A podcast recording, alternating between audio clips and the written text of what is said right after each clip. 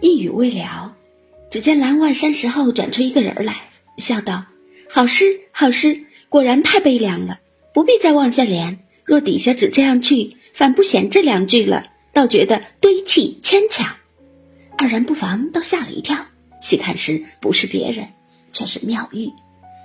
二人皆诧异，又问：“你如何到了这里？”妙玉笑道：“我听见你们大家赏月，又吹得好笛。”我也出来玩赏这清池皓月，顺脚走到这里，忽听见你两个连诗，更觉清雅异常，故此听住了。只是方才我听见这一首中有几句虽好，只是过于颓败凄楚，此一关人之气数而有，所以我出来止住。如今老太太都已早散了，满园的人想必已睡熟了，你两个的丫头还不知在哪里找你们呢。你们也不怕冷了？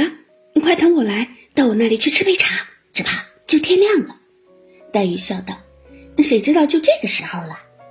三人遂一同来至龙翠庵中，只见看念尤庆炉香未尽，几个老嬷嬷也都睡了，只有小丫鬟在铺团上垂头打盹儿。妙玉唤她起来，先去烹茶。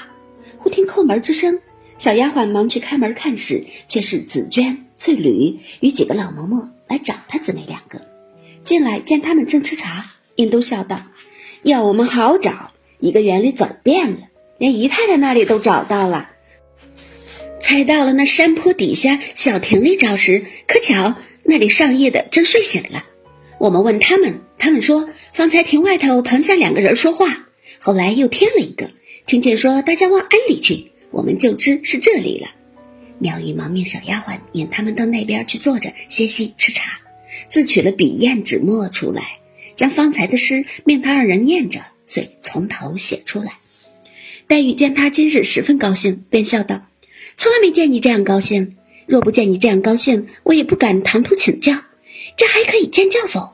若不堪时，便就烧了；若或可改，且请改正改正。”妙玉笑道。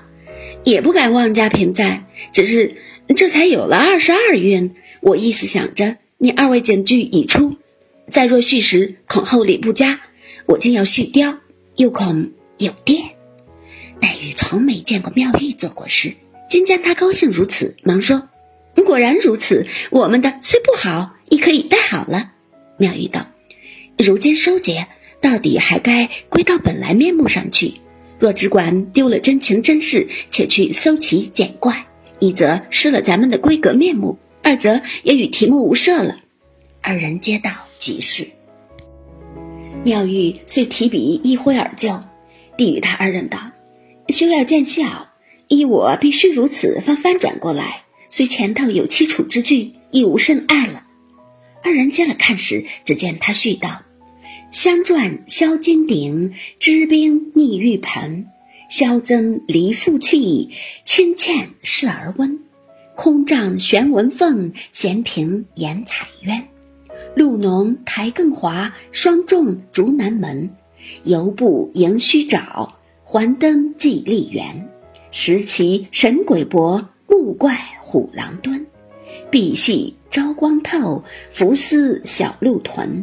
振林千树鸟，啼谷一声猿。其熟烟望尽，全知不问源。钟鸣龙翠寺，鸡唱稻香村。有幸悲何寄，无愁意起烦。芳情只自前，雅趣向谁言？撤淡修云卷，烹茶更细轮。后书。有中秋夜大观园集锦联句三十五韵。黛玉、湘云二人皆赞赏不已，说：“可见我们天天是舍近而求远，现有这样诗仙在此，却天天去纸上谈兵。”妙玉笑道：“明日再润色。”此时想也快天亮了，到底要歇息歇息才是。林氏二人听说，便起身告辞，带领丫鬟出来。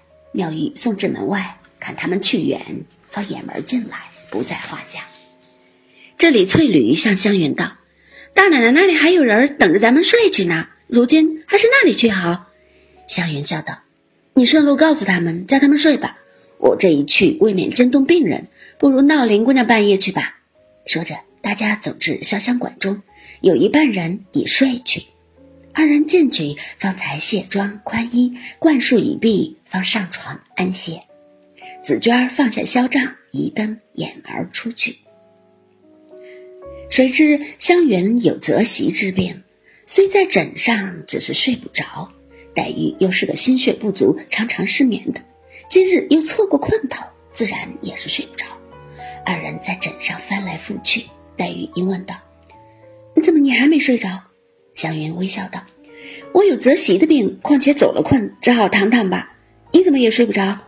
黛玉叹道：“我这睡不着也并非今日，大约一年之中。”通共也只好睡十夜满足的，小云道：“这是你病的缘故，所以不知下文什么。”